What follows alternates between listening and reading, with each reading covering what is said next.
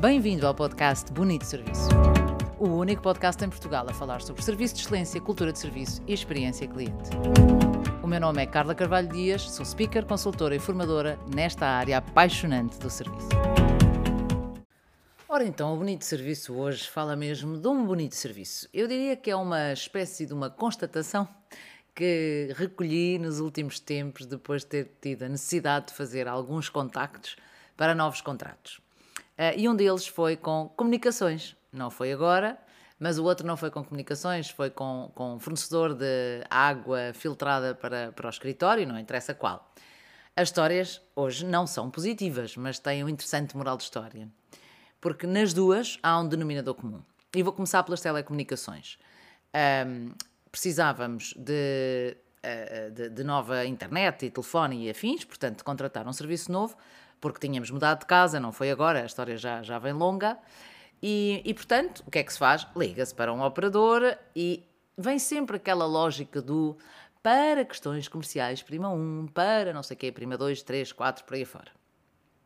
E curiosamente, eu cliquei nas questões comerciais, portanto queria fazer um novo contrato, e a chamada foi atendida com uma velocidade alucinante.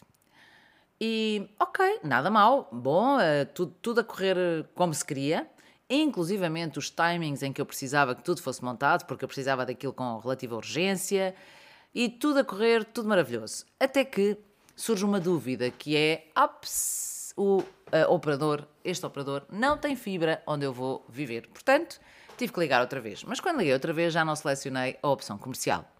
Selecionei uma opção, uh, serviços, uma coisa do género, e não consegui o contacto.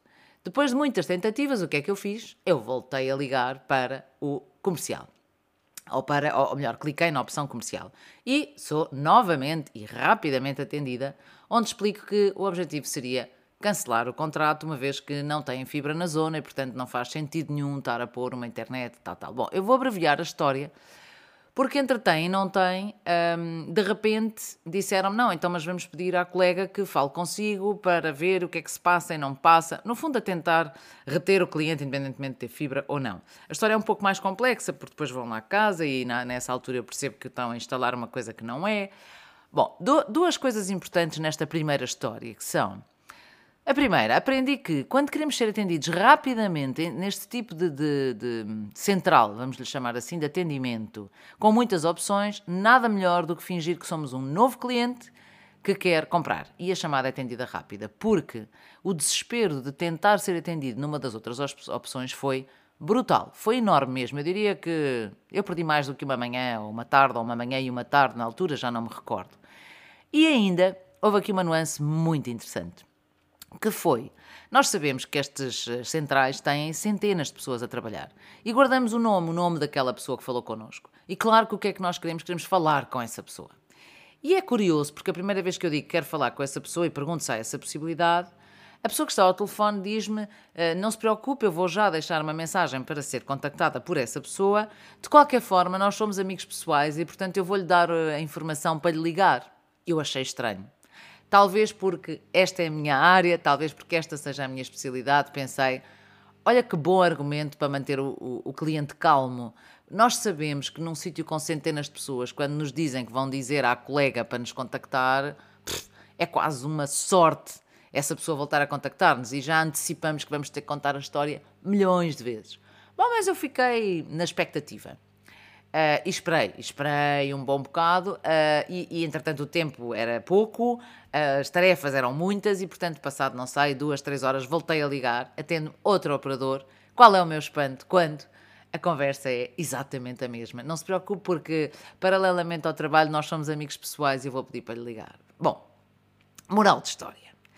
Quando queremos ser atendidos rapidamente, nada melhor do que fazer-nos passar por um cliente novo. Agora, a outra parte é cuidado com estas estratégias interessantes, muito inteligentes, mas que em dois telefonemas nós desmontamos. Porque aquilo que eu disse a segunda vez foi: olha, não me diga que é sua amiga pessoal, porque já o seu colega me disse a mesma coisa. E, e não faz sentido. Ok, eu percebo a intenção, mas diga-me só que ela vai ligar quando puder e que não sabe quando é que isso vai acontecer. E portanto fiquei aqui uh, com este. Claro que, coitado, o, o, operador que estava do outro lado, eu digo coitado porque levou comigo e sem, enfim, sem culpa nenhuma ficou sem fala, que é esta percebeu. não é? Por outro lado, uh, quando nós clicamos no 1 para questões comerciais e somos rapidamente atendidos, duas coisas podem acontecer. Uma, dizem depois, mas essa questão não é esta opção, a senhora vai ter que ligar outra vez e clicar no 4. Quando nós dizemos, pois é, mas eu já estou há 3 horas a clicar no 4 e não consigo ser atendida, e quando digo que quero fazer um contrato novo, sou atendida logo. Ou a segunda opção é, eu vou passar. E depois aqui ainda podemos ter mais uma derivada, que é passa-se a chamada e continuamos em espera não sei quanto tempo, passa-se a chamada, continuamos em espera e a chamada cai. Portanto, este desespero de contactar entidades a quem pagamos para ter serviços é realmente um serviço, mas não é bonito. É, é, é mau. É muito mau. E deixem-me pôr a coisa assim: não é complicado fazer diferente. E não, não precisamos de um tremendo budget. E não, não precisamos de ter mais 400 pessoas a trabalhar. Precisamos de mudar o mindset. Precisamos de mudar indicadores. Precisamos que, mais do que monitorizar quanto tempo é que a pessoa está numa chamada, qual é o resultado dessa chamada. E, e mais do que fazer aqueles questionários que ficam muito bonitos em gráfico, da probabilidade de nos recomendar de 0 a 10, ta, ta, ta, ta, ta, ta, ta, temos mesmo que ouvir os clientes. E, portanto, este autismo em relação àquilo que é a necessidade de um cliente é urgente uh, fazer qualquer coisa por isso. Nem de propósito. E pouco tempo depois, precisa então de um novo fornecimento de água filtrada no escritório e passa-se o quê? Praticamente a mesma coisa, mas com uma nuance. Chamei a atenção quando fiz o contrato e simpatia top, tudo muito rápido, e eu chamei a atenção de que este não é um escritório tradicional. Nem sempre temos cá pessoas e, portanto, é fundamental que o dia seja acordado connosco. E, na altura em que fiz o contrato, ia ter uma semana em que tinha pessoas no escritório, mas na semana seguinte não teria ninguém. Disse isso a quando do contrato e é-me respondido qualquer coisa deste género. Irei informar que idealmente será nesta semana, portanto não há compromisso. Bom, aquilo nunca mais aconteceu nada, não tive feedback nenhum, pensei, se calhar tenho que ligar outra vez, se calhar não. Qual é o meu espanto quando na semana em que eu disse que não ia estar cá ninguém, recebo um e-mail a dizer no dia X entre as 9 e as 17, nós vamos. Se tiver alguma dúvida, pode ligar. Se não puder neste dia, pode ligar ou contactar por e-mail. E agora eu digo-vos assim: eu garanti que tinha uma pessoa no escritório às 9 da manhã e que estava no escritório.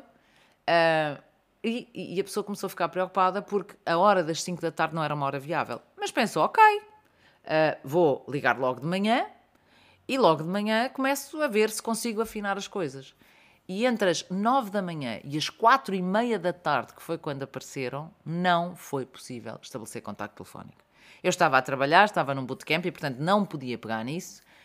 Agora, onde é que está a lógica de uma empresa que gasta muito dinheiro a angariar clientes novos, que é muito rápido a estabelecer contratos, a mandar propostas a adjudicar e no primeiro momento de contacto efetivo tudo corre mal. Nós deixamos de ser uma prioridade da empresa.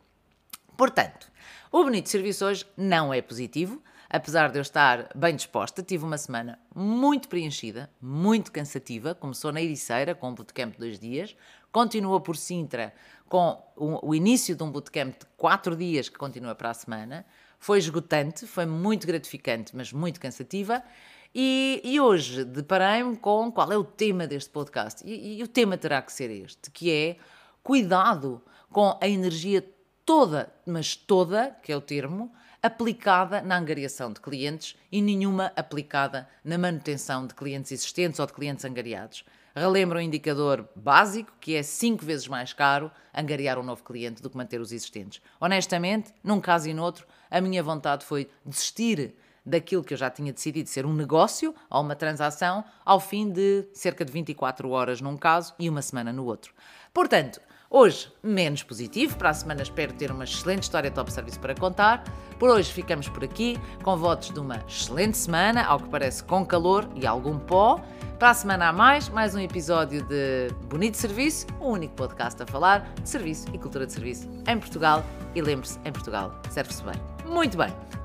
Já sabe onde é que pode encontrar mais uh, artigos, vídeos, enfim, mais curiosidades, dicas sobre serviço, cultura de serviço, essa arte tão nobre e que nós também sabemos fazer. www.carlacarvalhodias.com Boa semana, votos de muito bom serviço.